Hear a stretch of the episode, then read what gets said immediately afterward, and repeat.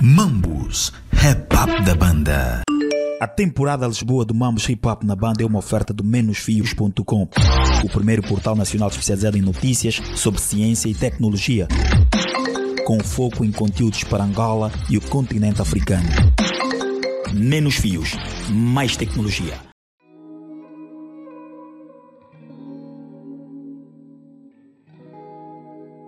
Olá, olá, olá, olá, sejam todos bem-vindos a mais um episódio do podcast Mambos Rap Up da banda.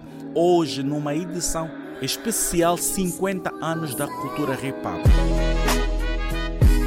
Nós continuamos na temporada Lisboa e para o episódio de hoje eu não vou fazer muitas introduções porque o episódio está extenso. Pretendo que nesta edição vá-se direito ao assunto.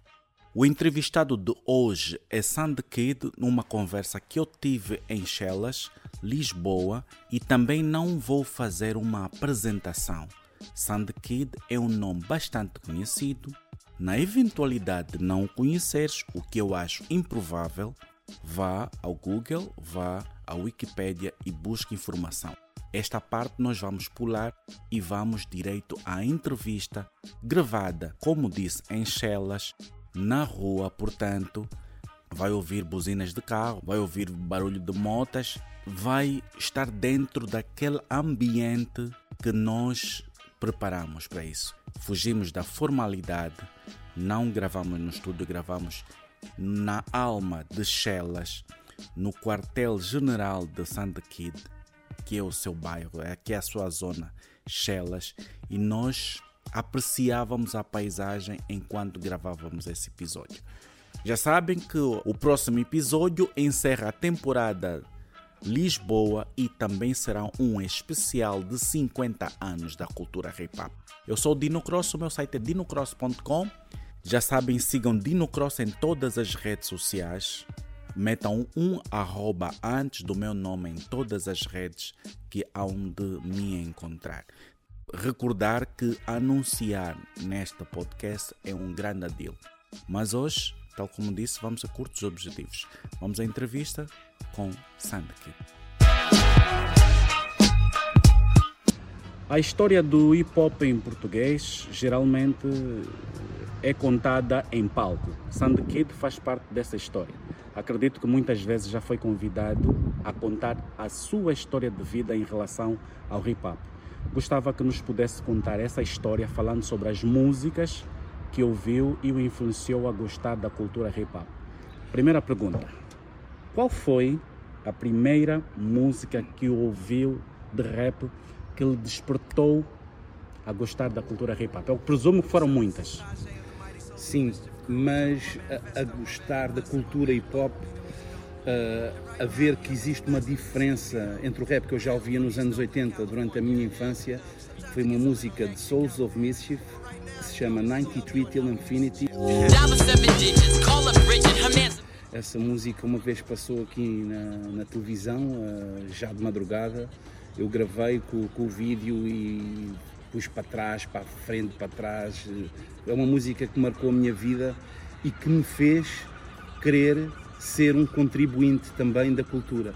Ou seja, foi a partir dessa música que eu comecei a querer também fazer rimas, porque antes disso eu já ouvia rap nas músicas de dança e outros grupos que também são considerados lendários, que tiveram grandes êxitos, como Run DMC, com Walk This Way, por exemplo, só para dar um exemplo, ou o Melly Mel, que entrava na, na, no som da Chaka Khan, a Feel For You, uh, mas é efetivamente a faixa de Souls of, Souls of Mischief que me faz apaixonar e querer saber mais e mais sobre a cultura. Foi essa faixa. E em seguida, ao ouvir essa faixa, o que é que fez? Então, a partir daí, depois, isso coincidiu com uh, a minha estadia enquanto aluno aqui no liceu, que estamos mesmo ao lado, que é o Liceu Dom Dinis. Uh, e o rap, nessa altura, nas escolas, era uma, uma minoria. Uh, Ouvia-se mais rock, era uma altura que o rock predominava muito mais, as pessoas, os jovens estavam todos com guitarras e as raparigas à volta a cantarem as músicas. E quem gostasse de rap era, era um pouco visto como uma, uma minoria. Um, e, e, eu tinha um amigo meu, que era o, o, Águas, que nós começámos a nossa afinidade dessa forma, que era um bocado assim que, que as cabeças se iam conhecendo, é um bocado aquele real, recognize real, era, também gostas disso? Eu também gosto. E tens aquele CD, tens um amigo meu, tens um amigo teu que tem o CD que trouxe do estrangeiro. Então, esse meu amigo, que é o Rui Águas, que eu depois batizei o de H2Os por ser eh, Águas, uh, ele foi uma espécie de meu padrinho no aspecto de me, ser um divulgador, de me mostrar imenso rap. E eu a partir daí comecei a escrever umas letras, já nas aulas, e até queria fazer um grupo com ele. E aí batizei-me a mim, Sam da Kid, e queria fazer um duo, um duo com ele, que era Sam da Kid e H2Os.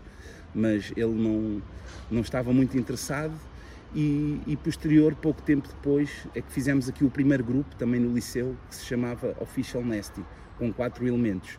Uh, o Sheriff, o Igor, que era o Too Much, Dario Pop e eu, Sam the Kid. Uh, mas foi assim tudo muito imediato, mas de certa forma gradual, porque eu não posso esquecer que sou um, um jovem, né, de 12 anos, 12, 13, 14, em que também consumia muito música de dança, techno, dance, music, house, e gostava muito de dançar.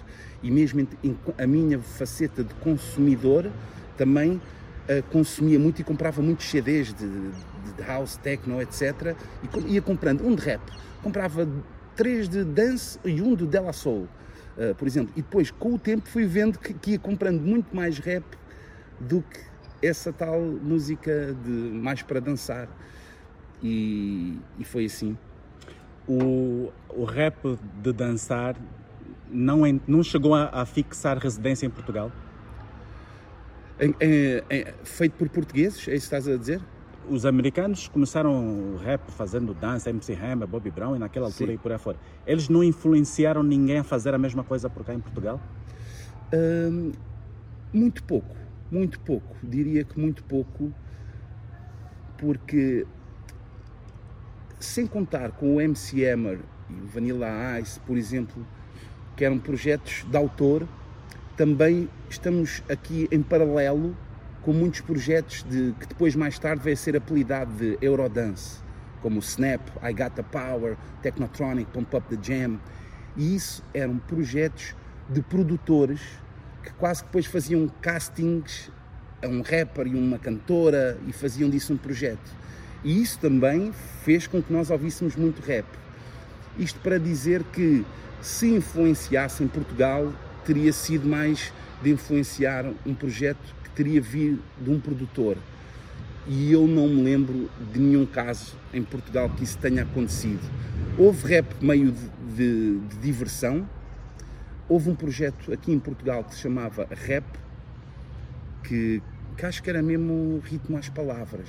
Uh, era rap, o RAP, ritmo às palavras, do qual também pertenceu uh, o rapper, era o, o, Tony Moca, que também era um, elemento de um grupo que era dos Zona Dread, que também entrou na primeira compilação de rap em Portugal, que era República.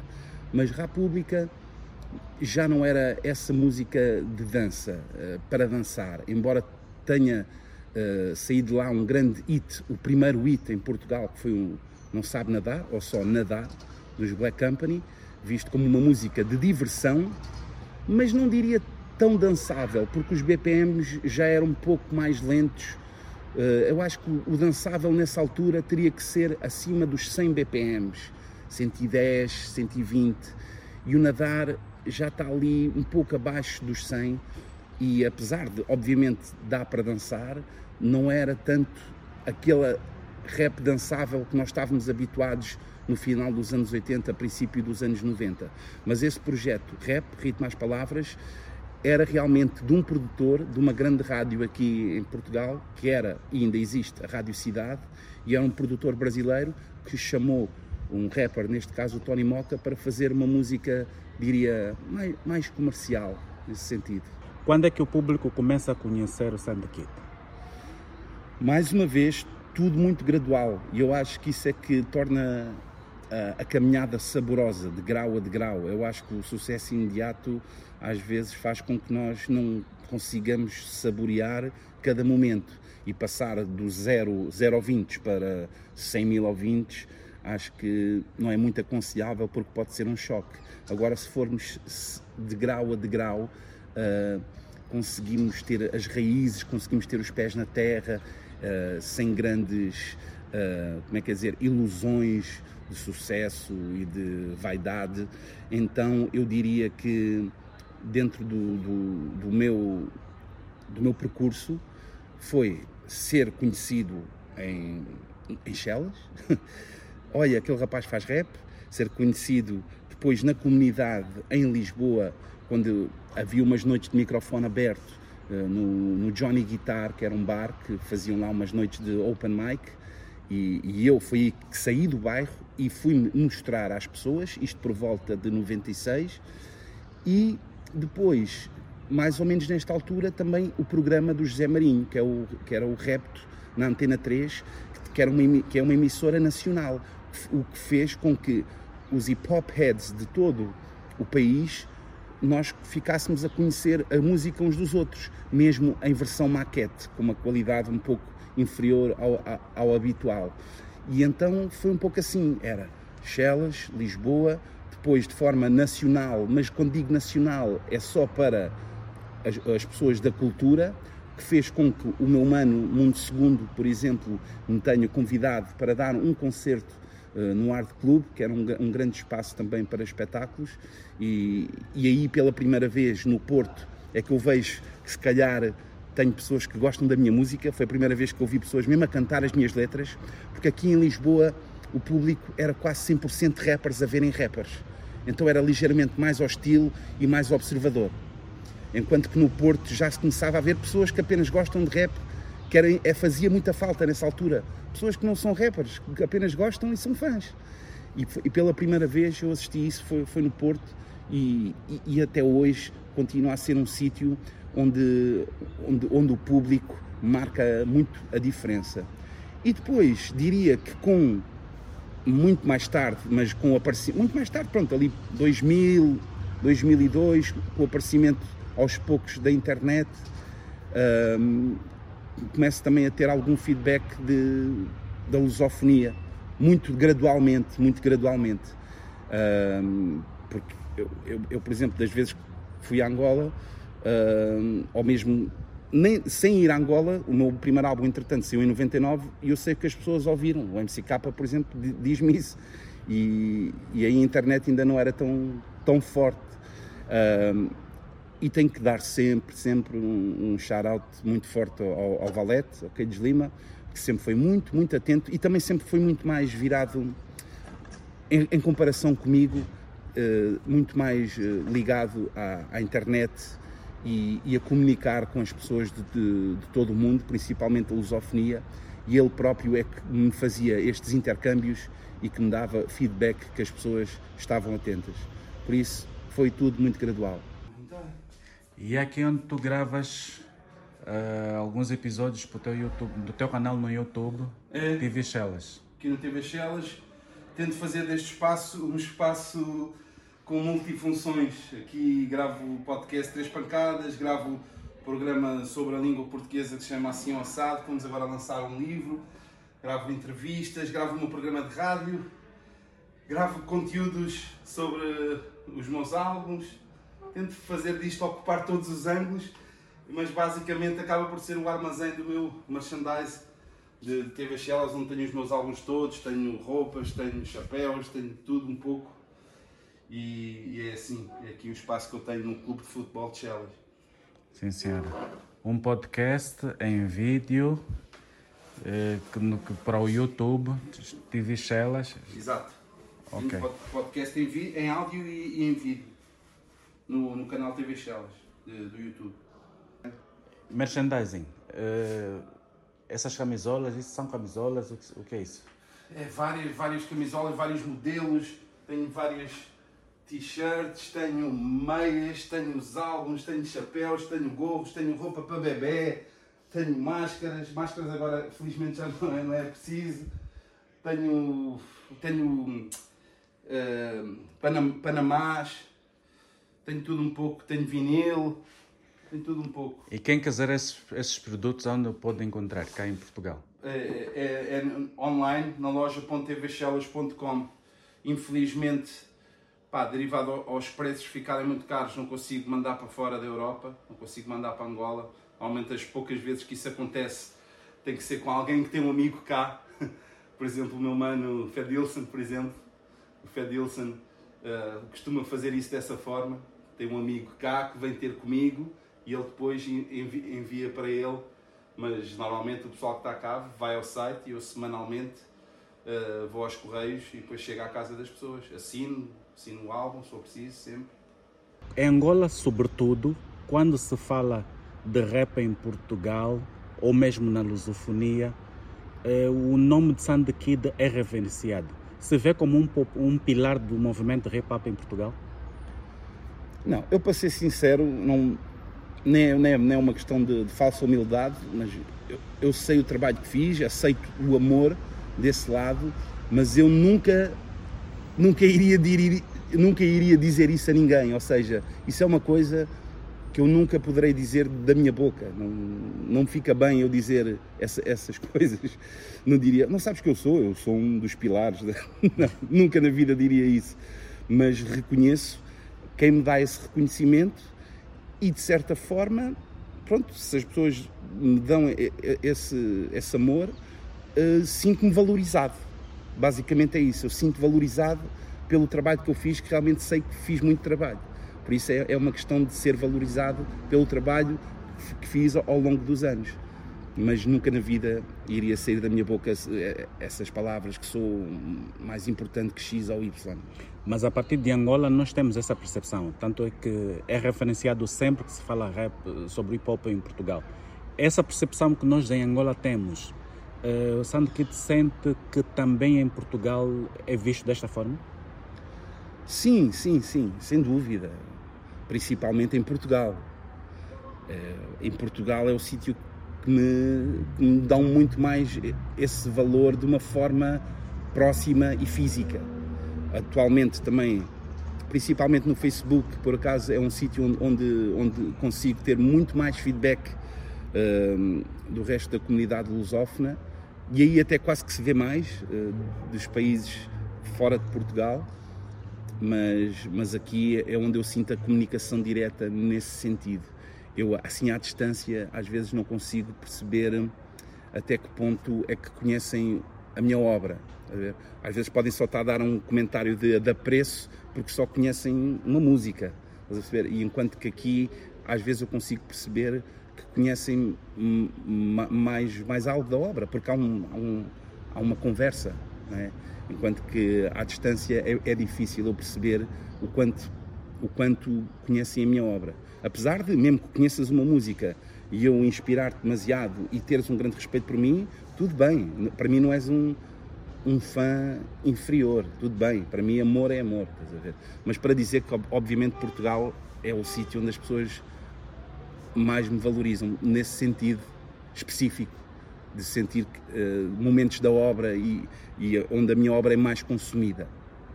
Uh, é bastante é bastante conhecida um pouco por um pouco por causa daquilo que tu dizes sempre nas músicas. É pela promoção que tu dás ou é um foi ou é um processo natural e foi uma apenas coincidência? É é uma coisa que está em mim. É uma questão identitária. Às vezes há, há, algumas pessoas podem não compreender isso, podem achar estranho. Há pessoas que vestem a camisola de ser africano, uns que vestem a camisola de ser uh, português, uns que vestem a camisola de ser angolano, uns que vestem a camisola de ser branco, preto, uns que... e eu visto a camisola de ser de Chelas, não visto a camisola de ser branco, não visto a camisola de ser português, não visto a camisola de ser de Lisboa, não visto a camisola de ser de, de música, visto a camisola de ser do hip hop. Eu gosto mais de vestir eh, camisolas mais pequenas, mais específicas, porque dão-me uma identidade mais específica.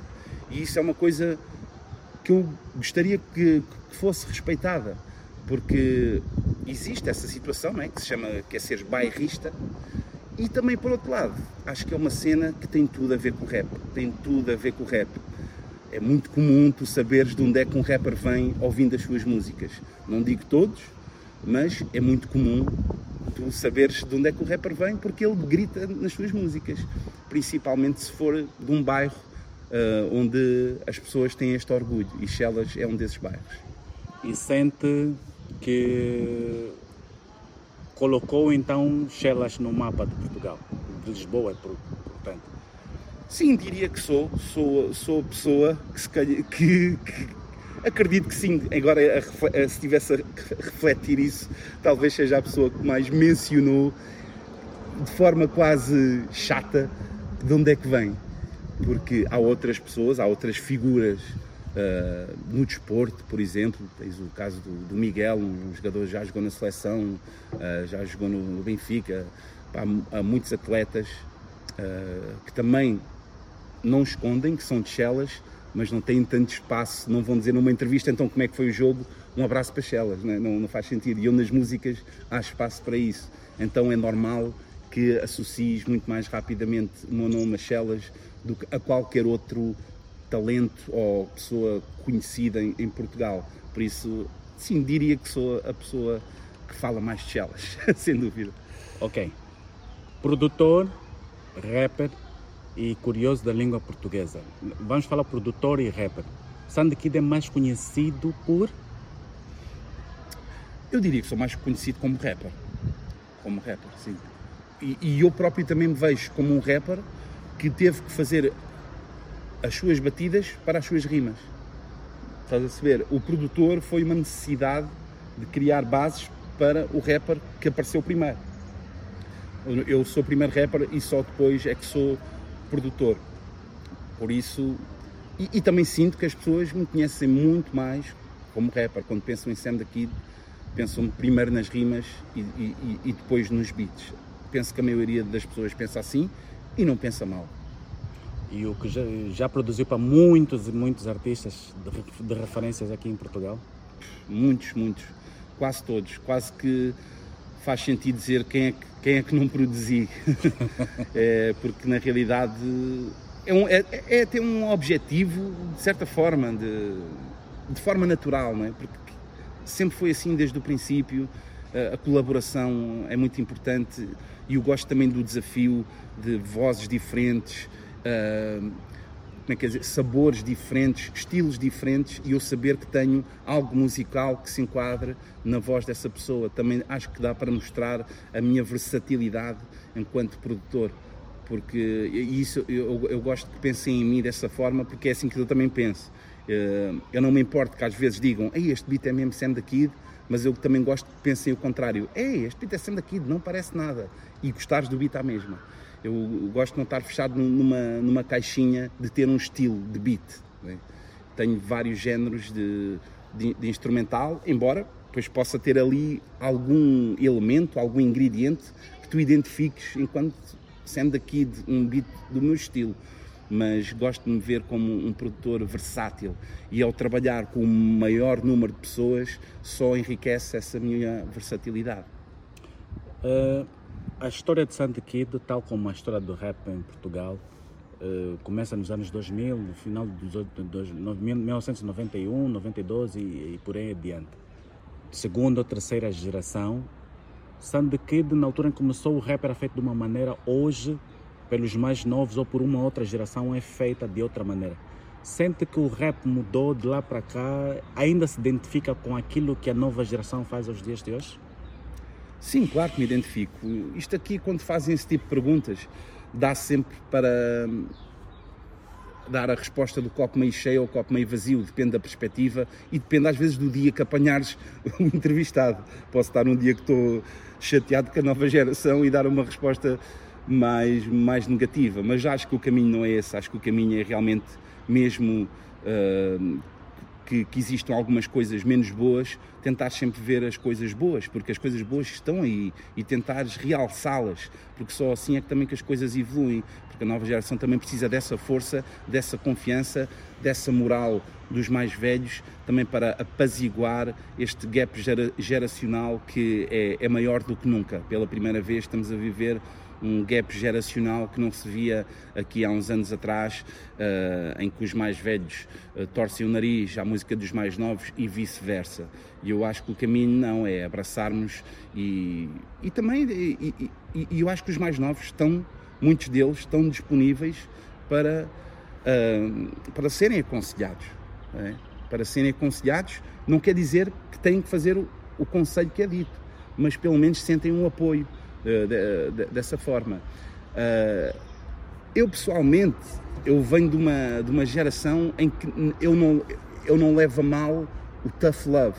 Quando eu digo tough love, é o mais velho dar-te um amor de forma dura, um bocado mais, mais, mais, mais rígido, mais, mais, mais sem, sem papas na língua, dizer-te as coisas como é que elas são, se está podre, está podre, e, e tu encarares isso como uma força. Eu não me importo, porque eu, eu, os meus mais velhos também, não digo musicalmente, mas estou a dizer, na vida existe essa situação do mais velho também dar o amor de uma forma um pouco mais dura.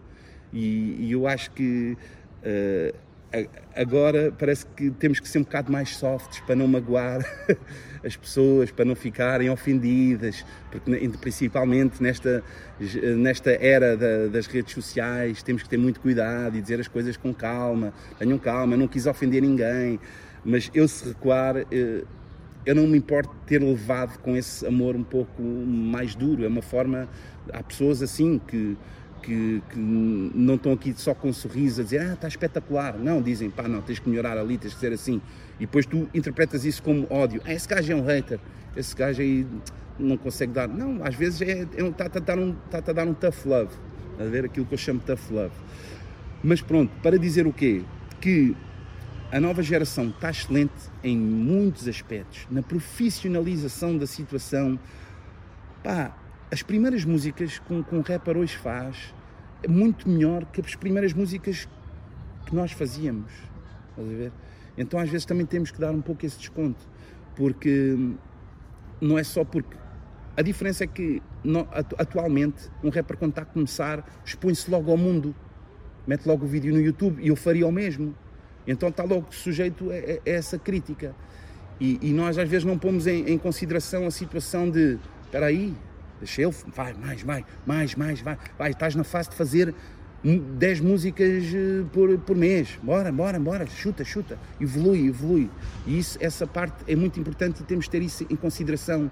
Temos de ter em consideração a busca de, da identidade própria, que não vem logo na primeira música. Tens que fazer muitas músicas para descobrir a tua identidade. E eu acho que, pronto, é, é um pouco isso, é vermos que, pá, estão a passar uma fase de, de aprendizagem.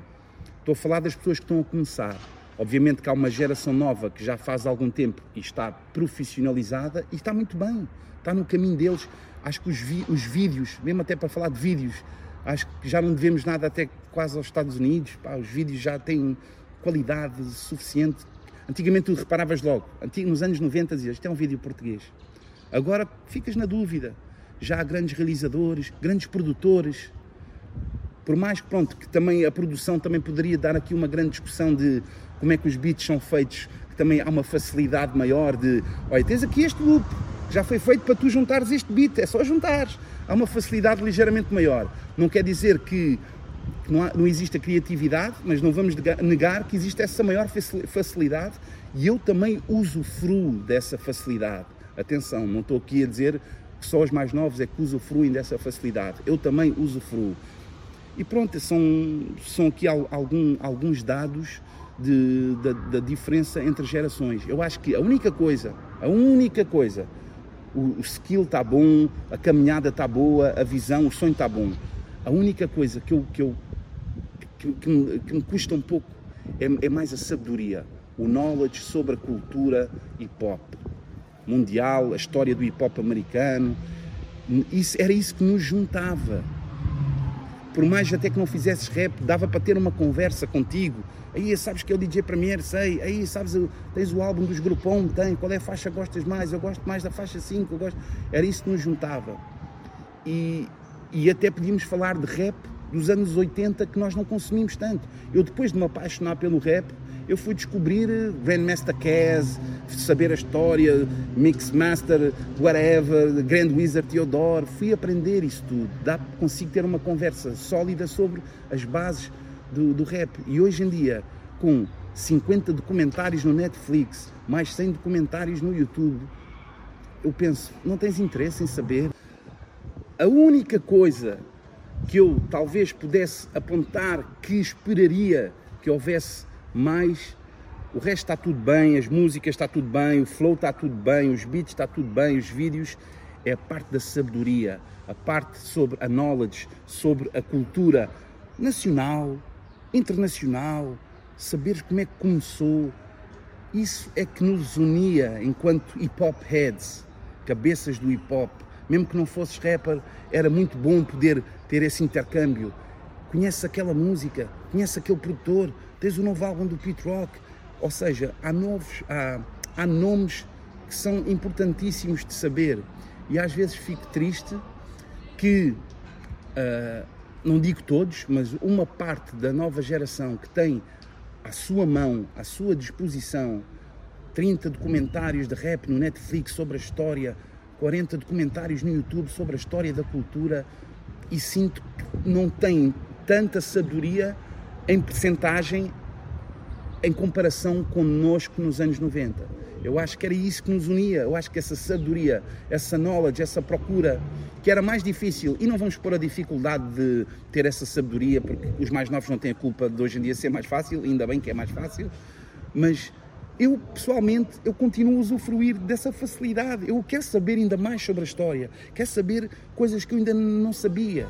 A ver? E eu sinto que atualmente há mais artistas, mas menos hip hop heads, pessoas que tenham cultura sobre esta nossa cultura. É a única coisa que tenho a apontar que me deixa só assim um pouco um, um vazio de, de, poder festejar, tipo, não, esta geração está espetacular. Não, está espetacular em tudo. Nas rimas, beats, flows, está tudo. Só na knowledge é que podia estar um bocadinho mais. É só isso, é só a minha, só a minha crítica. O trap cá em Portugal pegou? Pegou, sim, sem dúvida, sem dúvida. E o que houve, alegra dos ouvidos? Sim, sem dúvida, sem dúvida.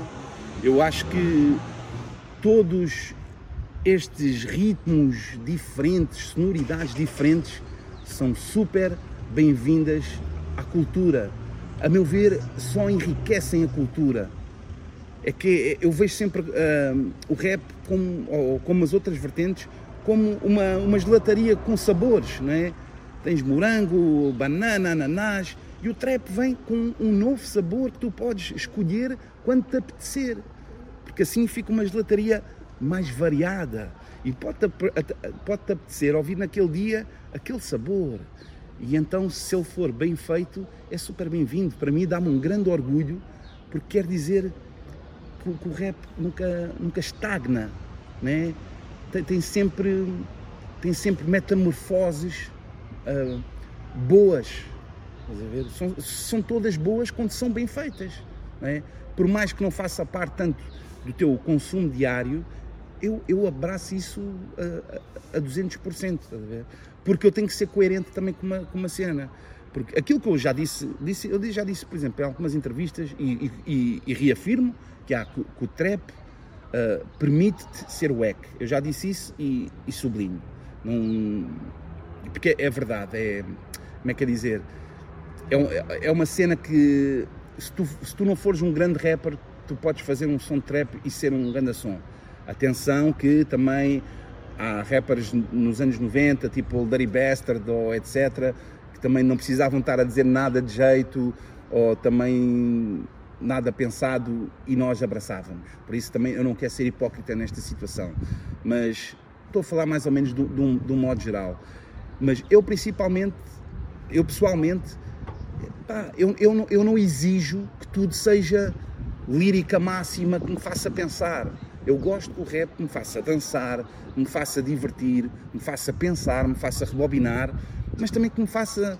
Não, não faz mal também sermos ignorantes por três minutos e fingirmos uma coisa que não diz nada. Também não temos que, às vezes, só porque o trap é rap e faz parte do hip hop, porque é que temos que a crucificar uh, como, ou exigir dela uma música inteligente. Nós cá não fazemos o mesmo com uma música de dança, dance music, house music, ou um funk, ou um kuduro, que possa também não ter uma grande mensagem, ou não ter um grande skill. Ela está, está a servir para um propósito. É, é assim que eu, é que eu devo uh, criticar a música, devo avaliar a música. É qual foi o objetivo que ele. Tu perceberes o objetivo que ele tinha com aquela música, se foi bem conseguido ou não. E depois, se faz parte do teu gosto ou não, isso já é outra história. Mas tu podes dar a mão à palmatória e dizer: Não, eu percebo o que, qual era o objetivo desta música e tenho que dar a mão à palmatória e dizer que está bem conseguida, independentemente de, de ser o meu gosto ou não. Por isso, eu acho que é muito bem-vindo e em Portugal. Uh, o trap tá, tem uma qualidade muito, muito boa. Muito, muito boa. Muito boa. Eu acho que até dentro dos outros dos outros estilos, né? Tal, talvez tipo o meu estilo. Eu não gosto de nada de dizer boom bap. Não gosto porque para mim é o rap que sempre foi o rap normal, né? não, não preciso dizer isso, mas, mas obviamente que, que tenho que dizer isto neste contexto para as pessoas perceberem o que eu estou a dizer. Num rap mais tradicional, eu acho eu, eu, em, a nível nacional, embora existam algumas coisas muito boas, eu gostaria que ainda houvesse mais. Eu acho que o trap já está. O que eu quero dizer é, o trap já está bem. Estás a ver? Eu não, eu não diria que, que o trap precisa de mais. De, eu acho que o outro rap é que também precisa de mais qualidade, eh, de mais músicas, mais coisas boas. Porque acho que o trap está. Eh, para é aquilo que eu disse, para aquilo que ele se destina a fazer, para o objetivo que ele tem, a percentagem de coisas está, está muito boa. E eu acho que dentro do outro género, do rap mais tradicional, precisa de mais super talentos que também enveredem por esse caminho. E atenção, tu para fazeres uma não tens que fazer outra. Eu apenas estou a dizer, eh, até pode ser o mesmo artista que faz um grande trap também fazer um grande som noutro, noutro, no, na outra batida. Uh, porque também isto é uma, é uma coisa que as pessoas têm, têm, têm mal interpretada na cabeça. Um artista, só porque rima naquele beat, não quer dizer que rima no outro. Até cada vez mais eu sinto que a nova geração tem a mente aberta nesse sentido de, de, de versatilidade, de rimar também qualquer BPM. E se calhar a minha geração era, podia ser ligeiramente mais preconceituosa em relação a isso. E eu sinto que há uma abertura muito, muito, muito maior também da parte da nova geração para rimar em qualquer BPM, desde que eles gostem do beat. A nova geração consegue se enquadrar em qualquer BPM e os cotas, o pessoal da, da velha escola, eh, são versáteis ao ponto de poderem também cantar ou se enquadram sem problema nenhum nessa nova sonoridade que é o trap, por exemplo? Sim, eu também vejo muito, muitos colegas da, da minha idade uh, a fazerem isso de forma natural, sem abdicarem da sua identidade. Porque eu acho que isso também é muito importante, é fazeres à tua maneira. Se o meu amigo Cheg, que também já rima há muito tempo, o XEG, fizer uma música com essa sonoridade, eu não vou esperar que o Cheg traga uns ad-libs tipo, não sei o quê, hey, hey. Não espero que o Cheque faça isso, porque eu acho que ele, se ele fizer esses ad-libs, não é dele. Acho que já iria perder a identidade. Ele faz nesses BPMs à maneira dele. E eu acho que assim é que, que, que os princípios do rap devem ser, porque é, é fazeres o que tu quiseres, mas não abdicando da tua identidade. A tua identidade pode ser versátil, mas não pode ser a identidade de outro ou a identidade daquilo que todos estão a fazer. Se todos estão a fazer aquele adlib, porque é que tu vais fazer aquele adlib também? Não, marca a diferença, estás a ver? E eu acho que é, é importante fazer, experimentar coisas, uh, adaptar-te, se for a palavra, uh, mas nunca abdicares da, da, tua identidade para não parecer forçado, principalmente se fores um mais velho e agora estás a, a querer parecer um, um gajo que tu não és, não é? É por aí. Ok. O, o pessoal, da, os pioneiros e a nova geração atualmente então caminham em paralelo aqui no movimento, em, em grande harmonia, sem problemas nenhum. Sem problemas nenhums. Eu, não, eu vejo até um, um, um respeito mútuo nesse sentido, falo principalmente quando estamos pessoalmente, uh, porque é, é aquilo que nós testemunhamos. Às vezes existem, cruzamos-nos na estrada e só vejo é love, só amor, da minha parte para eles e vice-versa. E, e, respeitando uh, quem esteve cá antes e respeitar quem está agora a ter sucesso. Só tens que dar, dar, dar os parabéns. Por exemplo, aqui há tempos estive na história do Hip Hop Tuga, estava lá o Toy Toy T-Rex. A maneira que eu abordei foi, mano, muitos parabéns pelo teu sucesso. Estás a fazer uma boa caminhada. É, acho que é, é uma coisa simples de fazer, estás a ver? Tipo, dar, dar os parabéns também pelo sucesso dos mais jovens. Acho que é importante, estás a ver? Também quando nós nos cruzamos.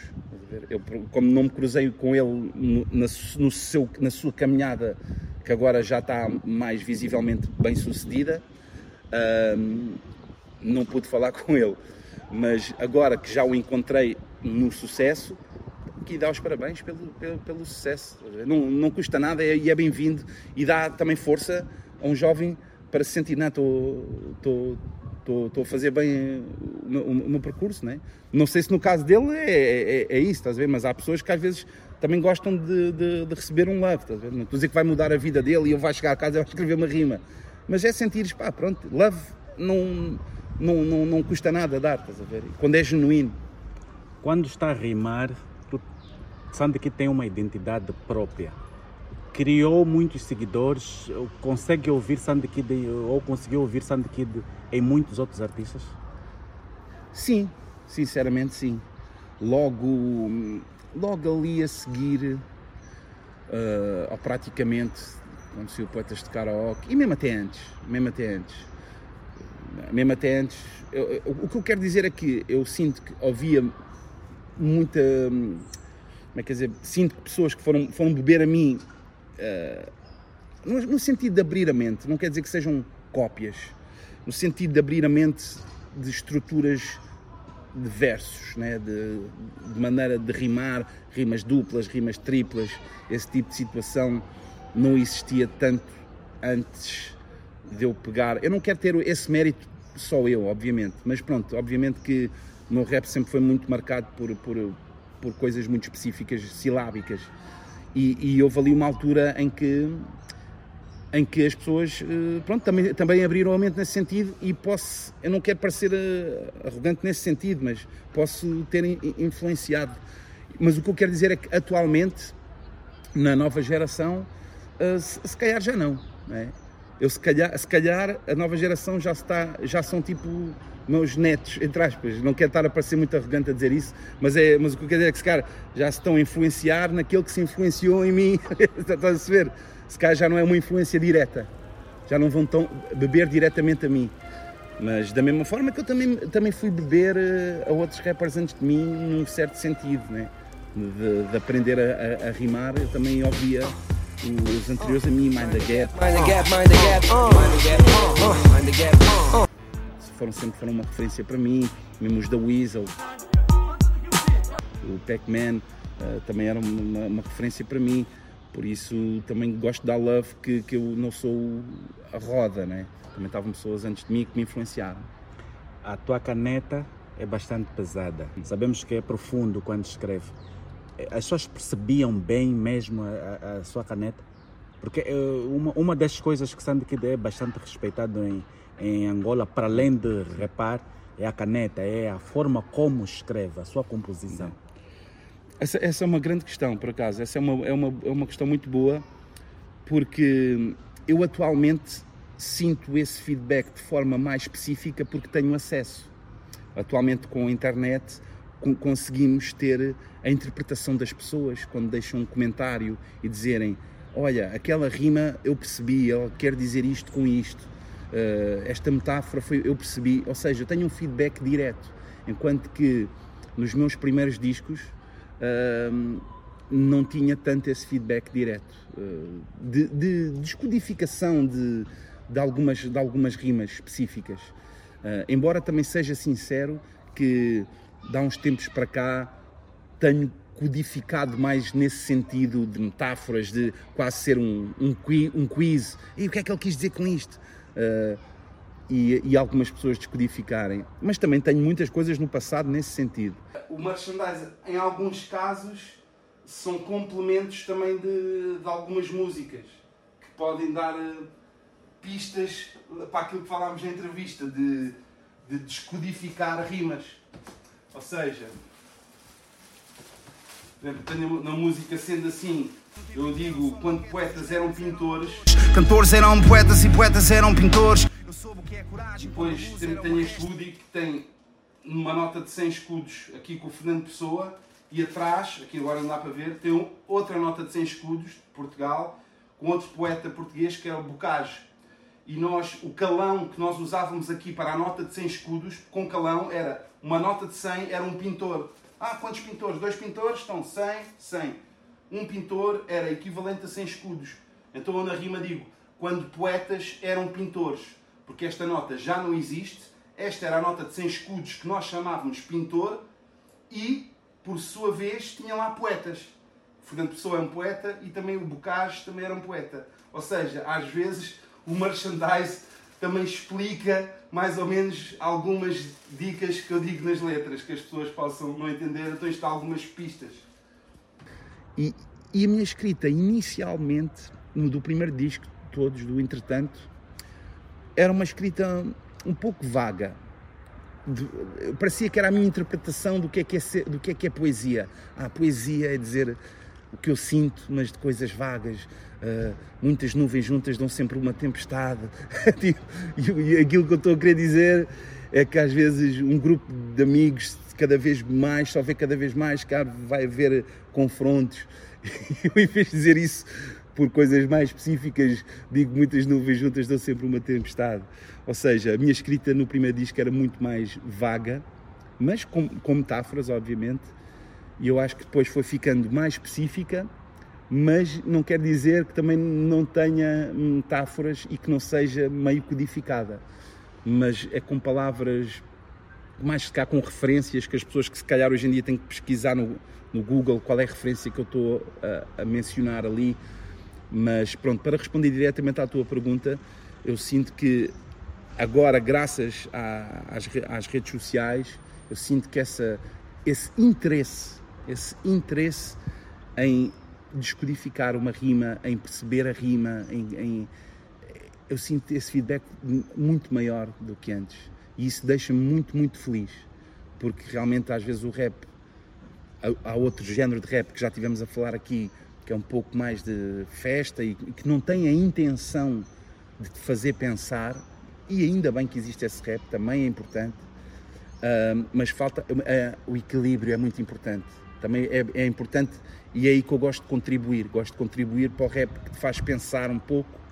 Mas não, eu com isto, sinceramente, eu não quero dizer que é, que é rap superior. Os dois são essenciais na vida. É, no meu caso, leva-me é muito mais tempo a criá-lo. Leva-me muito mais tempo a criá-lo, porque eu também tenho que pensar bastante para fazer o meu, aquilo que eu chamo o meu puzzle. Porque realmente são, é um, é um quebra-cabeças que, que, me custa muito, sinceramente, uh, cada vez que escrevo uma rima, uma letra, é algo que me dá trabalho.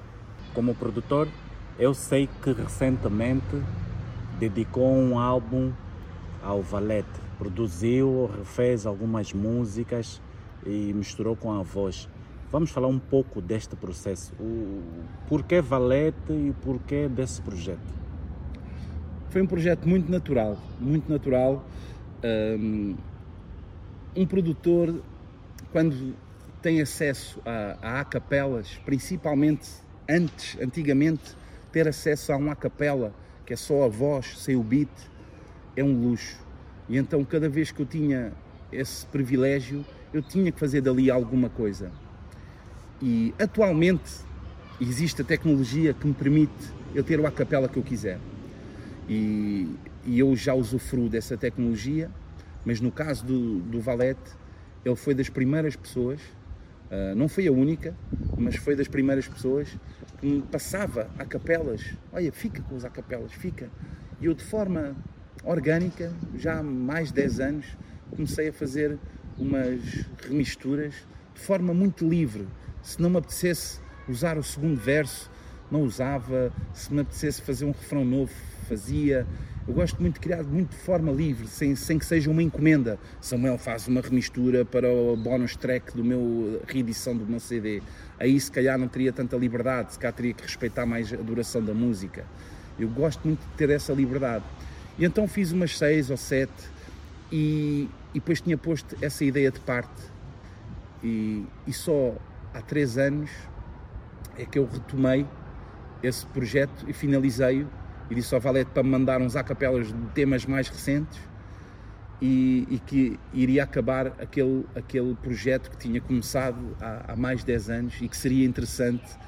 Uh, acho que é um projeto diferente, uh, que tem a, a, autorização e o avalo e a permissão do Valete, mas que também, da mesma forma que, que ele também fez uma música para mim aqui há uns anos atrás, também era importante para mim também retribuir, de certa forma, com, com, com este trabalho para mostrar a, a importância de, das músicas dele, da voz dele, do rap dele, que é, que é muito importante para, para toda a lusofonia, sem dúvida.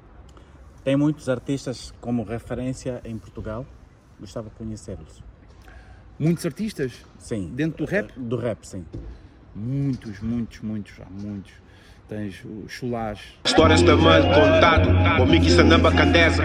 Chulage é um artista ímpar, uh, também um artista muito versátil, que as pessoas associam muito ao rap, mas ele uh, viaja muito por uh, muitas sonoridades diferentes. Grande poeta, grande músico. Tens o Kilu, também grande produtor, grande rapper uh, uma sonoridade muito específica, um, um produtor muito inspirador, muito diferente e, um, e, com um rap também muito, diria, meio sujo, melódico, mas chamei-lhe aquilo, eu, eu, eu pessoalmente chamo-lhe aquilo grafite lírico.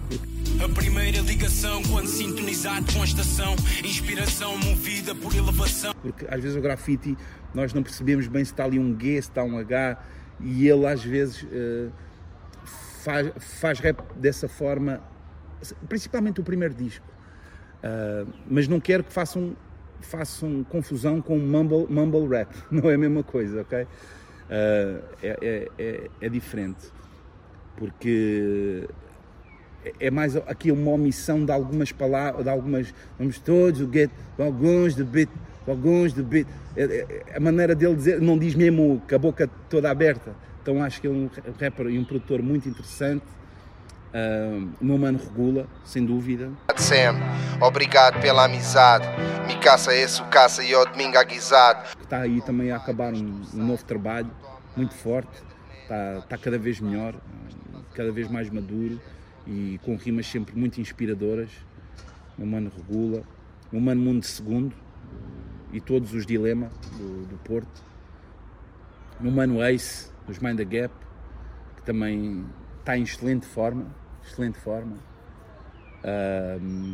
Epá, ficava aqui agora imenso tempo, pá, que eu, é que há imensos, há imensos, imensos, imensos artistas. Que, mas que, se quiseres eu vou, eu vou, eu vou dizendo vários nomes. Olha, deixa-me dizer uma, uma rapariga, a Moleca 13, ela é uma, uma artista brasileira que reside aqui em Portugal. Mulher K13 tá na área. É gente que canta, é gente que ama, é gente que come, é gente que dorme, é gente que cansa, nem sempre descansa um pouquinho, mas tanto sonha quanto corre, é aqui que vos fala. Mas tem imenso talento, um grande freestyler, mas também faz muitas músicas muito, muito interessantes. Apesar de não ter, uma, não ter um álbum, não tem assim tantas faixas, mas também é uma artista que, que, que gostaria de destacar. Ah, não sei, se quiseres eu posso dizer mais nomes, mas tenho, são, são imensos. Uh, o rap em Portugal, no, na fase inicial e aos dias de hoje, atingiu aquilo que se protagonizava? Por exemplo, no princípio, nós, as pessoas tinham uma ideia de, hum. que, de como é que deveria ser o movimento hip-hop em Portugal. Hoje, fazendo, olhando por um tempo, fazendo um review do tempo, hum. era aquilo que vocês esperavam? Essa é uma grande pergunta. Essa é uma grande pergunta. Eu acho, eu acho que de certa forma sim, se olharmos para uma situação geral, que é a profissionalização, de criarmos, de criarmos uma profissão que não existia. Eram profissões que não existiam. Profissão de um, de um beatmaker, de um produtor. Essa profissão não existia. Profissão de um rapper. Essa profissão não existia Embora não vamos negar que já existia os Black Company, o Boss CC e, o, e os da Weasel, mas a profissionalização de alguém vir do nada e fazer uma coisa independente, sem editoras e profissionalizar-se dessa forma, foi com a nossa geração seguinte. E essa profissão não existia. Essa profissão só existiria se tu te rendesses às editoras. E nós mostramos que era possível fazeres o do it yourself, faz tu mesmo. E, e nós conseguimos fazer isso. A nossa geração, um pouco seguinte, que aprendeu com os erros da, da, dos verdadeiros pioneiros. E eu acho que nesse sentido há, há que ter muito orgulho há, há que ignorar o que possa não estar bom. Há que ignorar o que possa não estar bom. Porque temos, não podemos cuspir neste sonho grandioso que estamos a viver, em que o rap está a dominar o mundo e Portugal não é exceção. Todos os festivais estão cheios de rap nacional e também mencionar outra coisa super importante: a vitória e a aceitação também do rap em crioulo cabo-verdiano. É muito importante também saber que já não há essa barreira de ah, Portugal inteiro não, não vai perceber essa língua, então vai estar mais limitado ao teu público. Não, grande vitória das músicas mais ouvidas em Portugal também é rap em crioulo, ou música em, em crioulo cabo-verdiano. Por isso, eu acho que só temos que olhar para trás e ver, não, sim senhora, sim senhora, estamos ainda em alta. Não quer dizer que estejamos para sempre, mas ainda estamos. Vamos saborear, aproveitar o momento e não vamos agora olhar para o que é que pode estar bom, o que é que pode estar melhor. Não. Vamos só ver para trás o que é que tu tinhas e agora o que é que tens hoje. E está espetacular, não vamos cuspir nas vitórias que foram conseguidas. A história do, do hip hop em português, a história do hip hop português é consensual diante daquilo que é a opinião pública, daquilo que é levado a público? Desculpa, podes repetir? Eu estou a perguntar se a história, a história do hip hop português é consensual. Eh, não existem uh, faltas de protagonismo, as pessoas têm os protagonismos certos, aquilo que o público sabe uh, a nível nacional e internacional, se é consensual. Essa, essa também é uma excelente pergunta, mano. Essa também é uma excelente pergunta. Porque essa pergunta leva-me a uma expressão que às vezes não é vista com bons olhos. Expressão inglesa, americana, que é gatekeeping, que é as pessoas que protegem os portões da cultura. E às vezes essa expressão é sinónimo de alguém que também tem palas e que não tem a mente aberta. E eu concordo. Eu não concordo quando o gatekeeping é visto como alguém que diz que o drill não é rap ou que o trap não é rap. Isso eu não concordo. Acho que isso não há, não há justificação para seres um gatekeeper nesse sentido. Não há justificação nenhuma para estares a dizer uh, que a arte daquele indivíduo deve ser assim ou deve ser assado. Não. Vamos deixar as pessoas voarem e fazer a arte que eles quiserem. Agora, eu acho que o gatekeeping é muito importante quando toca a esta pergunta que tu fizeste, que é sobre a história. E aí é importante haver pessoas mais velhos, pessoas com recibos, com filmagens, com vídeos, com fotos, que quando alguém, por vaidade, tenta dizer que é o primeiro que fez em Portugal, nunca foi feito, estes somos os primeiros a estar uh, na montanha. E aí tem que aparecer o gatekeeper e dizer: não, não, desculpa, está aqui em 1992, o MC Nilton já foi à montanha. Vocês não sabem, estou-vos aqui a dizer, e é importante dizer que este homem já foi à montanha, pode agora não estar no ativo, mas é importante saber que esta coisa que vocês estão a dizer que nunca ninguém fez, esta pessoa já o fez em 93. Estás a perceber? Aí é que eu acho que é importante, lá está a história, teres hum, memória, teres uh, interesse em conhecer a história e também, se quiseres corrigir com aquela situação que eu te falei lá atrás, com tough love, também não tem mal. Lá está a dizer, podes também ser um pouco arrogante e dizer, ei, ei, ei, tem calma, macanuco. Não é bem assim. Não, não tens que também estar sempre a pedir com licença. Oh, meu irmão, estás errado nesta situação. Não tens que também ser um monge a corrigir alguém. Às vezes podes dar um tough love, estás a ver? Não faz mal. Também tens que encarar que é o mais velho, é o cota que também está-te a dar a dica. Também, e ele, está, e ele também está farto que pioneiros que não brilharam ou não estão a brilhar neste momento estejam constantemente a ser ignorados. E o seu contributo não pode ser esquecido e deve ser lembrado e relembrado para permanecer na história. E, e nesse aspecto eu sinto, a nível pessoal, tenho alguma educação nesse sentido, procuro sempre saber mais, procuro sempre saber de várias pessoas, várias fontes, mas e tenho muitos, muito, muito arquivo que conta muito de alguma parte da história. E então, é, para dizer que um equívoco às vezes pode também aparecer por falta de informação da história, porque a pessoa nem sequer teve muito interesse em procurar. Por isso é que eu também tenho no canal TV Shellas, como existem outros documentários, em que explicam o contributo de muitas destas pessoas. Mas, mas diria que, em geral, dentro dos pioneiros, não há assim uma, uma grande contradição de um dizer uma história e do outro dizer outra. Não há, não, acho que isso está mais ou menos estabelecido, de certa forma, quem, quem é que fez o quê. General D marca o princípio. General D marca o princípio, sem dúvida, sem dúvida. General D, quando pensamos em alguém pioneiro, pioneiro, pioneiro dos pioneiros, acho que temos que pensar no General D. Acho que temos que pensar no General D. No o, rap. O República tem a relevância que se deu a ela. O República tem a relevância que se deu a ela e porque foi aquela, aquela compilação que para o bem e para o mal abriu portas para o rap nacional, em que foi o, o primeiro êxito. Mas acho que até os intervenientes todos concordam que é uma compilação ingênua, de, ainda imatura, como, como se esperaria.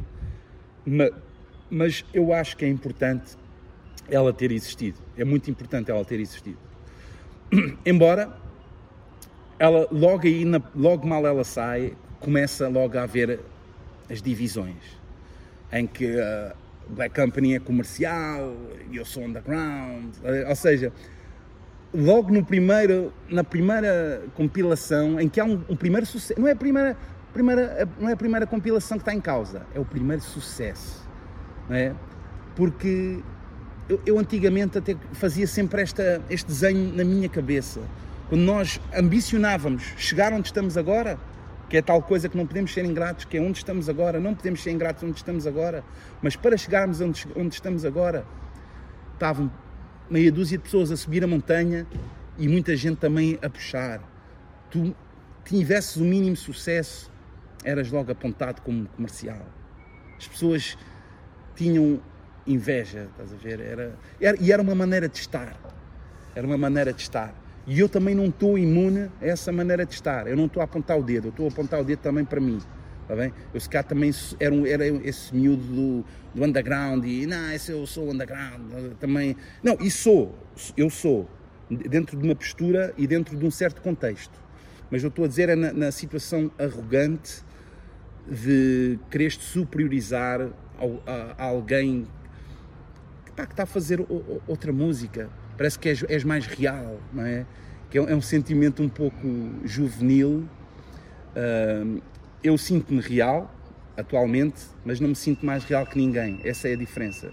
Eu acho que antigamente havia um pouco essa cena, que era tu sentias-te mais real que o outro, só porque eras mais underground.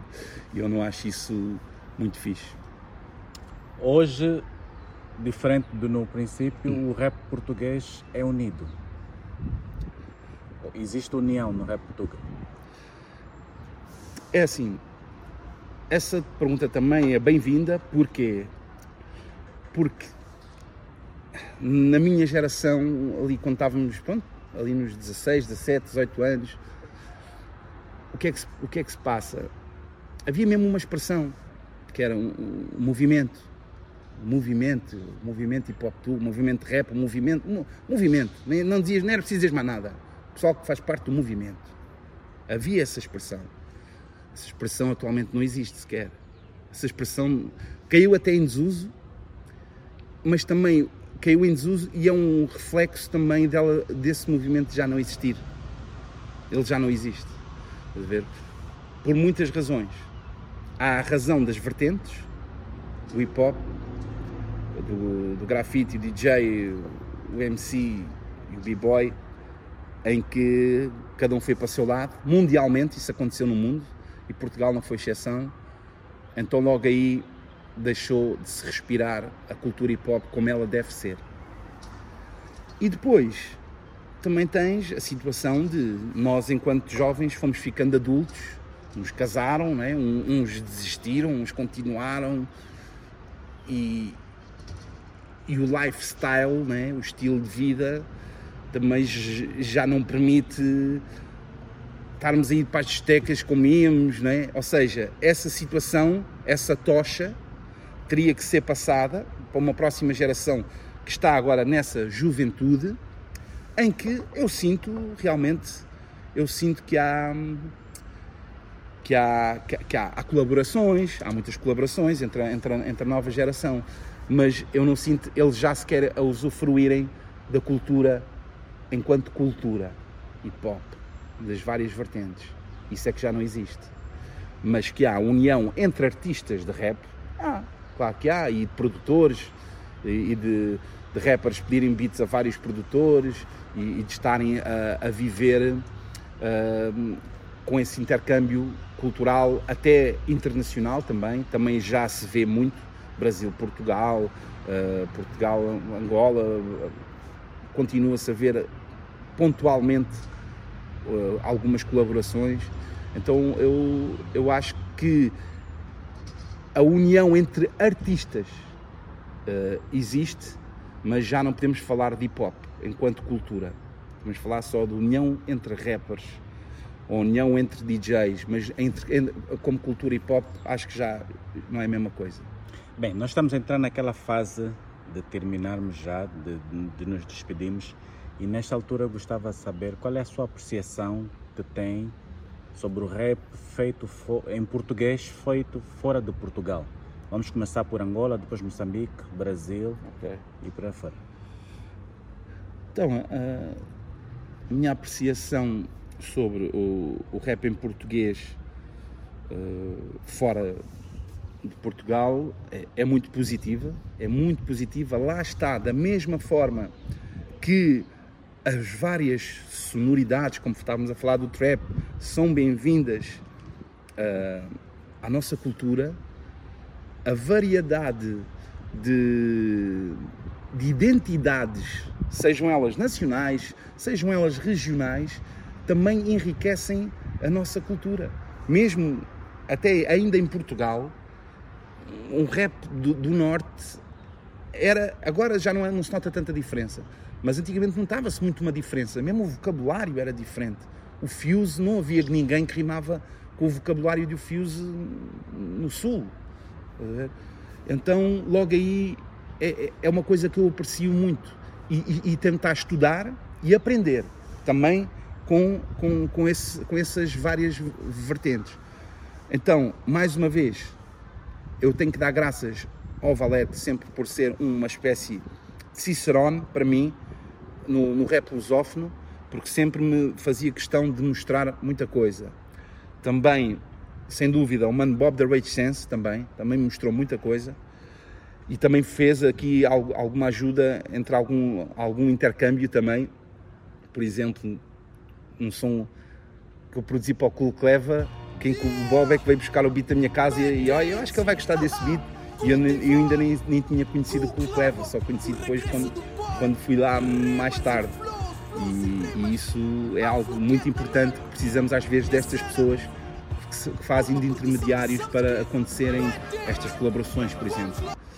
Mas hum, em termos do, do, de rap angolano, eu acho que antes do MCK, uh, os projetos que existiam eram. Há aquele respeito que, enquanto pioneiros de, de, de SSP, mas mesmo cá em Portugal nós já víamos aquilo um pouco como, como, um pouco como boys band, né? Uh, que, que, não deixava de ser, também tinha essa faceta de boys band, também tinha, não vamos negar, apesar de ter uh, rappers lá e, e, envolvidos, como, como, como o Big Nell, mas lá está, nós estávamos a viver uma postura, eu pessoalmente, do, mais do underground, não é? Tipo, vai estar ali, não, não, não, eu quero hardcore, tipo, quero as, as músicas pesadas. Então também não vou estar aqui a ser hipócrita uh, a dizer que adorava a SSP, mas respeito, e enquanto adulto, respeito máximo sempre pelo, pelo trabalho que fizeram e pelo sucesso que tiveram. Mas uh, eu acho que foi com, com o MCK que, que se começaram a, a abrir mais portas para aquilo que talvez nós consideraríamos um movimento né, de, de rap angolano. E depois fui, fui conhecendo alguns nomes.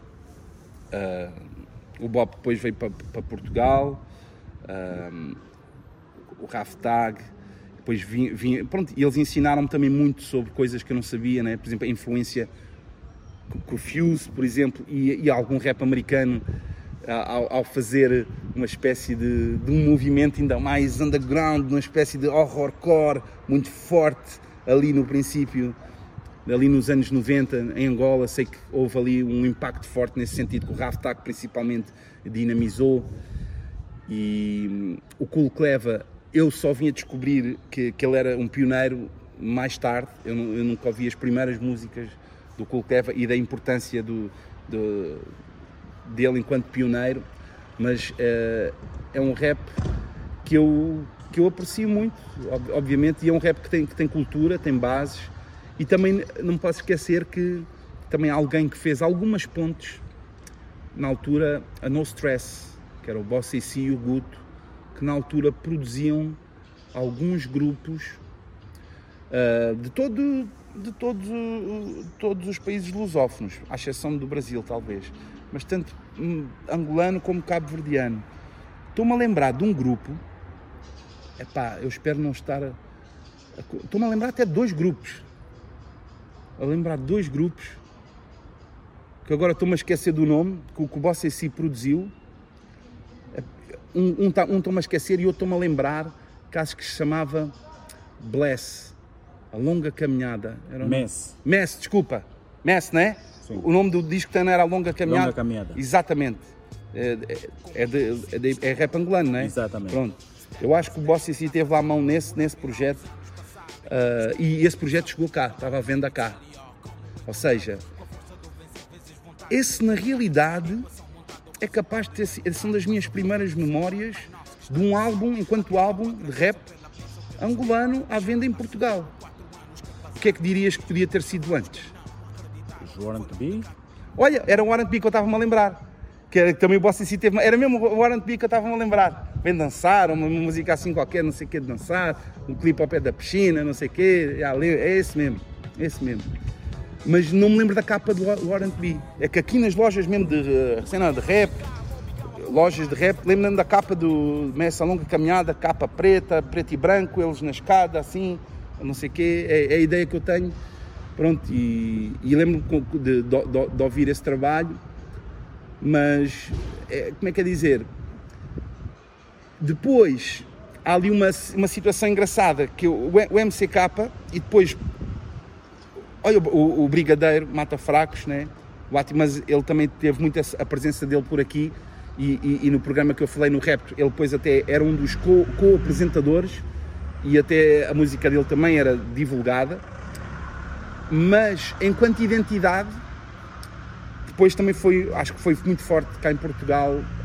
É, também é, é, é, é, exportável, não é? O conjunto de Congonha, obviamente, quando há esse conceito não é, do, de juntar as raízes com, com o rap, é quase, resulta quase sempre por, quando é bem feito. Porque é, é- acaba por ser, eh, como é que é dizer, como se fosse genuíno. As pessoas, é as raízes daquelas pessoas e estão a ser criativos com aquelas raízes. Embora eu, na minha opinião, acho que quando se repete demasiado depois essa situação, pode ficar meio clichê e meio previsível e ser de difícil surpresa. Ou seja, torna-se mais difícil surpreender.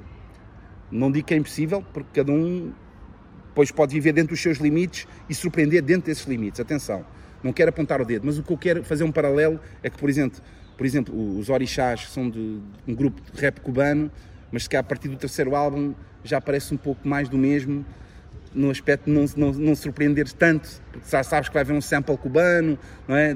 É isso que eu quero dizer. E, e eu, pessoalmente, o meu primeiro disco era muito visto, tinha muitos samples de fado.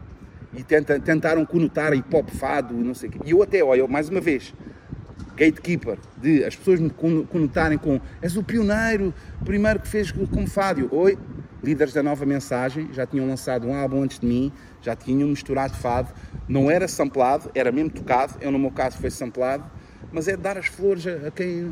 Não, eu não quero medalhas que eu, que eu, que eu, que eu não mereço. E, e, e, e quando vires cá um, um pretexto para falar de quem teve antes de ti, não abdiques desse, desse momento. Isto para dizer o quê? Que eu depois no segundo álbum, apesar de continuar a samplar música portuguesa, não continuei a, a samplar de forma exausta fado, senão ia ficar fechado dentro dessa caixinha e eu não, não, queria, não quero estar fechado nesse sentido. Mas pronto, isto só para dar alguns exemplos do- da variedade do, do- do rap angolano.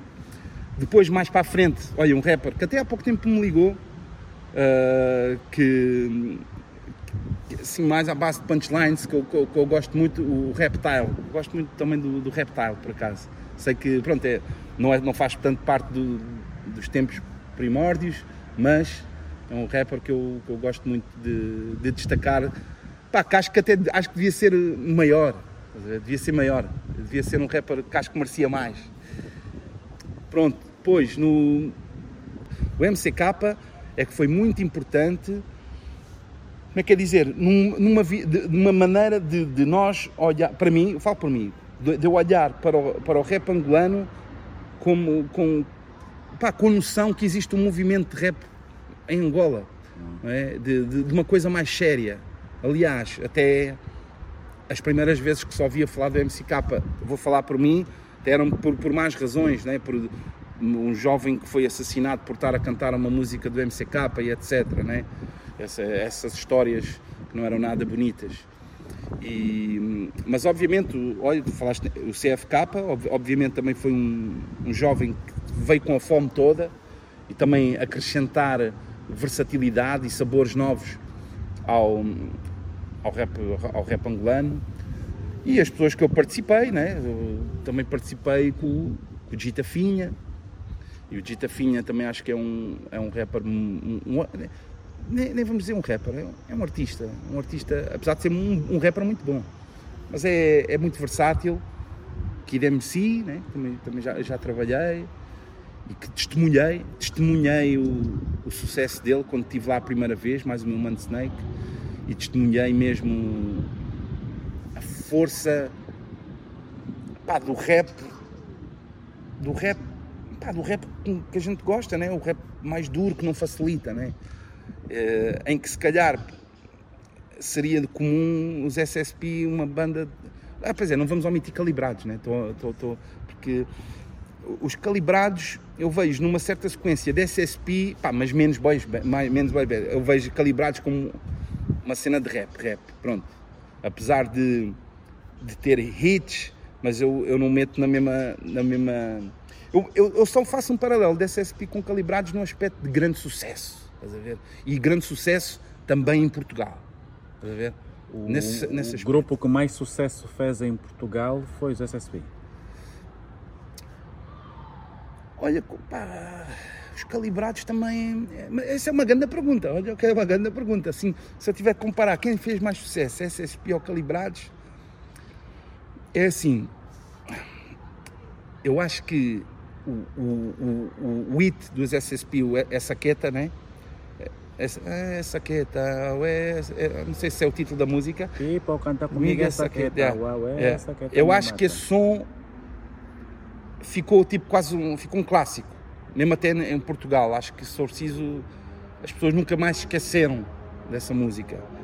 Enquanto que no- no- os calibrados acho que se lembram mais do nome e do impacto do que se calhar o, quem, quem manda no teu bloco. Porque também se calhar o paralelo, qual é que dirias que é o maior sucesso dos calibrados? É o quem manda no teu bloco? Não, quem manda no teu black eh, em Angola não. Sim, fez sucesso, mas não tanto quanto as, algumas músicas do primeiro álbum. Quem manda no teu black acho que já está na reedição ou segundo álbum, mas o primeiro álbum dos Calibrados em Angola teve um impacto. O negócio, o negócio, Negócio fechado. Sim, sim. Negócio fechado. Aí tem músicas Gajos de Gajas, Ah, ok. eh, tem Melaço. Tem melaço. Tem melaço. Olha, agora se esta tem melaço. Ya, ya, ya, ya, ya, ya. Epá, olha, não sei. Porque assim, os calibrados, num certo aspecto, foram mais longe. Pá, e eu também estou a falar um pouco. Se eles estiverem a assistir isto, podem pensar o que é que eu falar, o que é que eu sei. Eu não sei de nada porque eles é que viveram o sucesso deles, né? Eu não sei quanto é que ganharam, quantos concertos deram, sei algumas coisas de fora, né? Sei de- das primeiras partes com os concertos que os calibrados deram e também o momento. Porque às vezes também é mais fácil, é não é mais fácil, mas como é que é dizer? Há portas mais abertas que os SP já tinham aberto, estás a perceber? Mols, meu mano Hernani da Silva. Olha, que há pouco tempo o Hernani até estava a viver, a viver aqui em Chelas, por acaso, enquanto ele esteve aqui a estudar.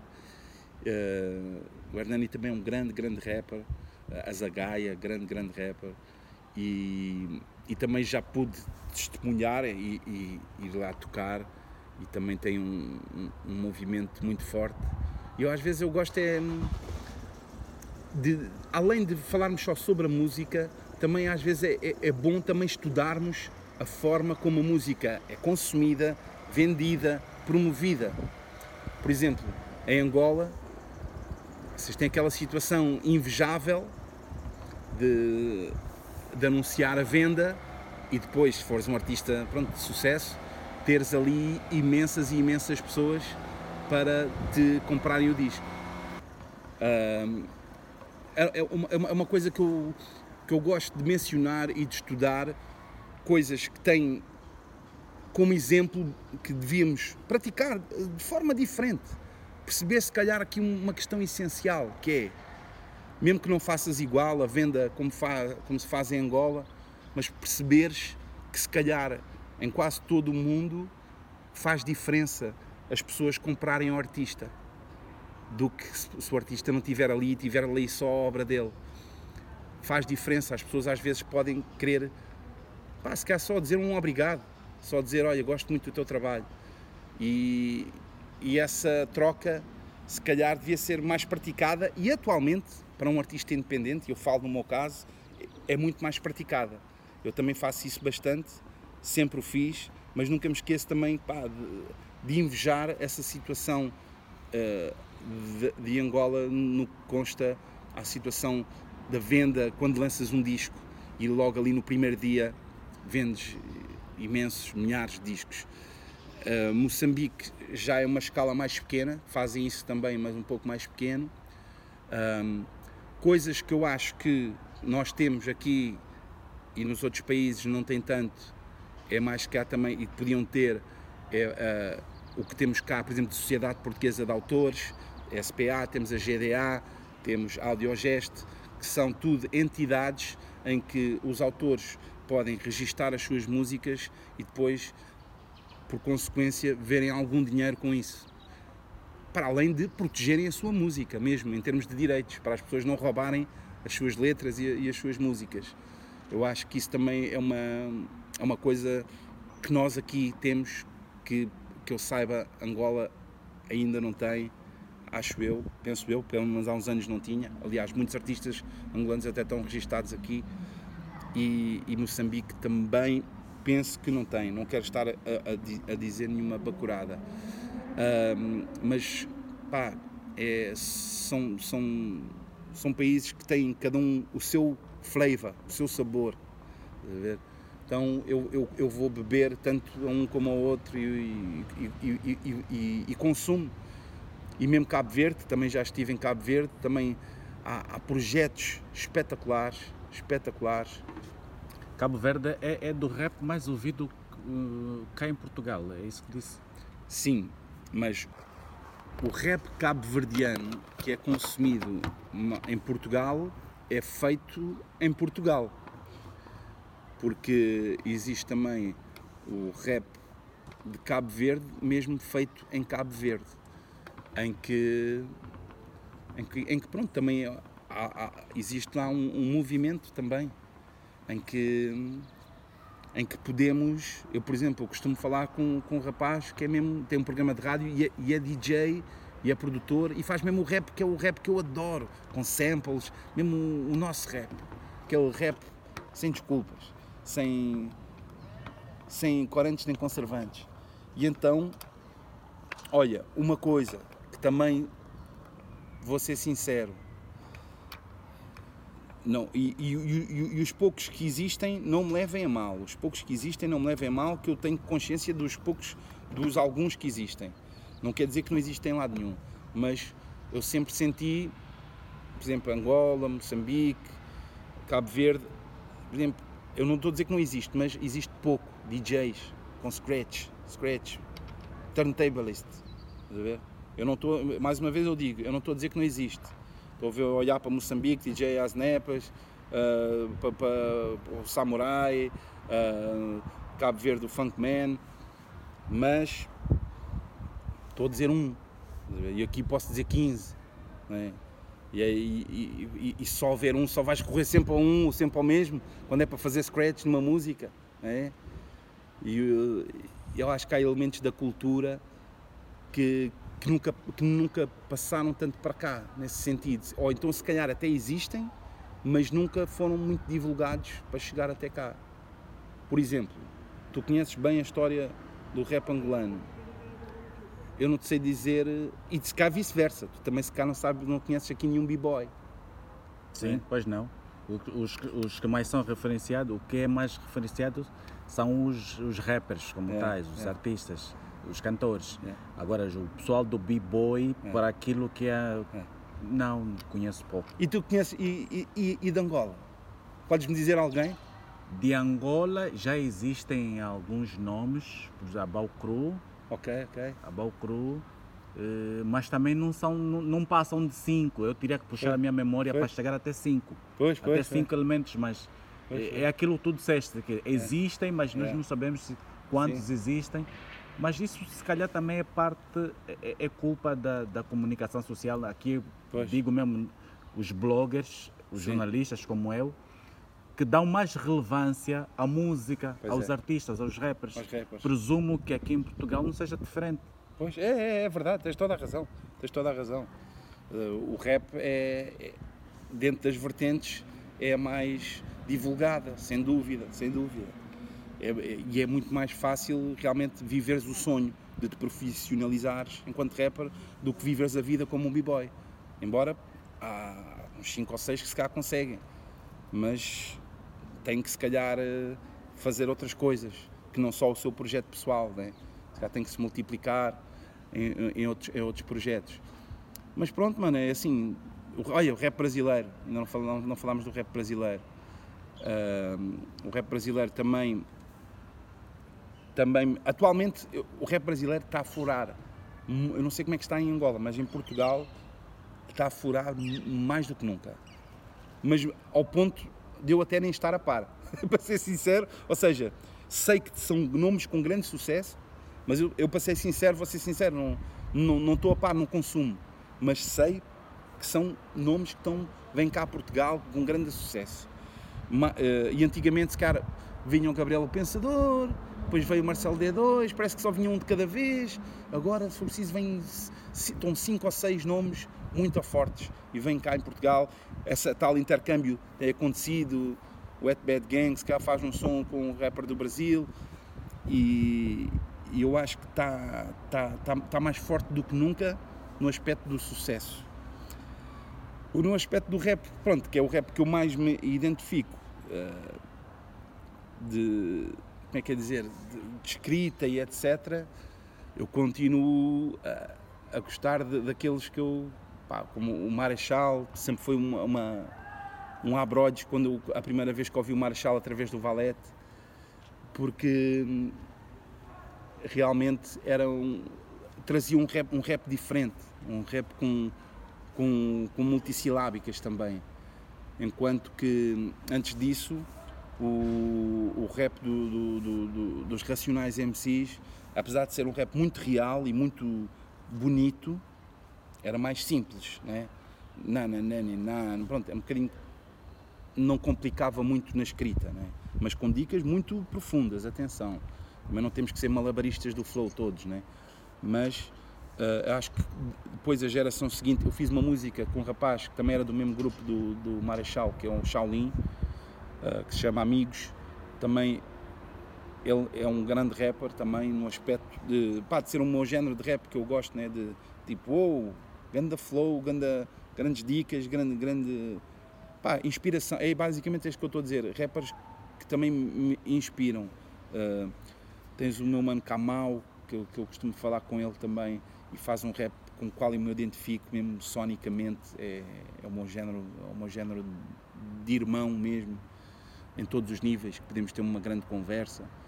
Pá, por isso eu acho que tento beber de tudo, de, de tudo um pouco dentro da, da lusofonia.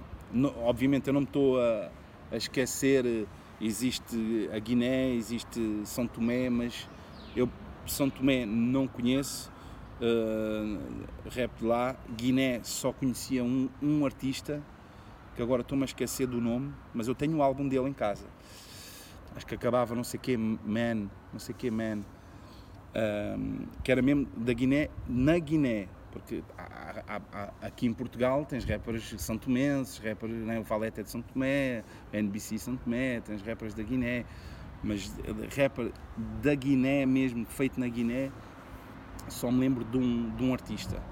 Por isso, pronto, não me levem a mal nesse sentido da lusofonia, que na realidade, pronto, Angola, Moçambique e, e Brasil uh, e Cabo Verde também um pouco uh, são, são os mais consumidos nesse sentido. Ok. Bem, Sandy Kid, muito obrigado por essa conversa, eh, de certa forma esclarecedora. Consegui ver a sua perspectiva em relação a muitos aspectos e para finalizar, gostava de saber uh, a música atual, se existem alguns nomes os quais, por exemplo, que fazem parte da tua playlist. Uh, que nacionais? Sim, aqui em Portugal, sim, nacionais. Olha, posso dizer uh, um, um, rapper que se chama Brain the Genius, uh, da Amadora posso dizer? Big Johnny do Porto, posso dizer Sassic Bro de Quarteira. E tá bom.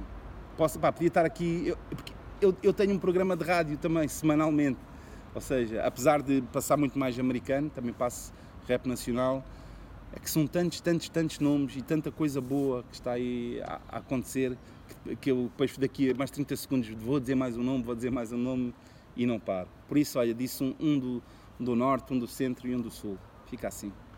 Lisboa multicultural, eu notei que a cidade está cheia de desenhos, grafites e por aí fora. Isso é impacto da cultura rap hop em Portugal? É, um, é o governo que abraçou a arte urbana como tal, o que é que se deu para que Lisboa seja esse, esse colorido de grafite com mistura de arte de rua? É verdade. Acho que todas as autarquias, mesmo a nível nacional, tiveram que, em vez de lutar contra a arte urbana, juntar a arte urbana, ou seja, uma rendição à arte urbana quer queiram, quer não, tiveram que se render, aceitar e fazer a cidade mais bonita de forma legal embora também continue a existir e irá sempre existir o, o grafite ilegal, um, mas realmente isso é um facto. Todas as autarquias, os presidentes da Câmara um, abraçam e querem que a cidade seja uma cidade assim, cada vez mais com, com, com arte urbana, com, com grafite, com artistas, até vêm artistas de fora também fazer esse intercâmbio uh, e desenhar em, em prédios. Eu acho que, que isso dá algo cosmopolita à, à cidade e também neste caso, também pode profissionalizar os artistas uh, urbanos. Embora o keep it real do grafite às vezes também é, é, extremo. Há pessoas que também gostam de viver muito ilegal e que, e que, e que o legal depois já, já é outra história. Uh, mas há pessoas que também fa fa fazem as duas coisas. Mas aquela coisa que nós falámos aqui há, há, há pouco sobre o underground e o comercial, quem faz o legal acaba por ser um pouco visto como comercial. Uh, mas agora, visto com, com se formos ver sempre com olhos maduros e de adultos, epá, vemos como é bom. É bom no sentido que faz com que a cultura seja aceite e que profissionalize e que habitue até a, a pessoa mais, uh, como é que é dizer, com mais preconceitos sobre o que é um grafite e começar a ver, uau, é és um grande artista. Hoje em dia, por exemplo, toda a gente vê o Vils como um grande, um grande artista, um grande, um grande artista mundial. A minha mãe, a minha mãe teve, tivemos no festival do Vils, o Vils faz parte, que é um dos organizadores do Festival Iminente. A minha mãe conheceu o Vils e é tipo, Vils, és um gênio, és um grande artista. E, ou seja, se ele não, tive, não passasse para a fase do legal e da profissionalização e tivesse sempre no ilegal, se calhar a minha mãe não ia dar esse elogio. Estás a perceber? Então há, há, há, que ver os dois lados da balança. Que acho que um lado apazigua o outro, faz com que as pessoas que tenham preconceitos também comecem a ver as coisas com bons olhos. E se calhar a próxima vez que verem uma coisa, uma grande obra de arte, mesmo que seja ilegal, elas não vão negar que aquilo é uma grande obra de arte, mesmo que não tenha tido autorização, porque já se habituaram a ver com autorização alguém a fazer obra de arte. Então isso é importante. Muito obrigado. É. Yeah.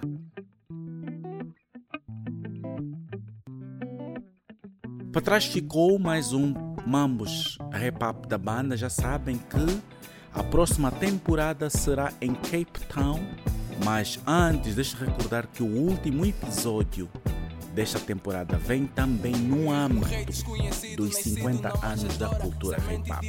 Bem, já sabem que eu sou Dino Cross, eh, meta um arroba antes do meu nome em todas as redes sociais para me encontrarem e vistam em publicidade nesse espaço. Meu e-mail é dinocross.bantument.com ou info.dinocross.com e só posso desejar que fiquem bem e até o próximo episódio. Um rei desconhecido, nascido na Mambus, Rap Up da banda. A temporada Lisboa do Mambus Hip Hop na banda é uma oferta do menosfios.com, o primeiro portal nacional especializado em notícias sobre ciência e tecnologia, com foco em conteúdos para Angola e o continente africano. Menos fios, mais tecnologia.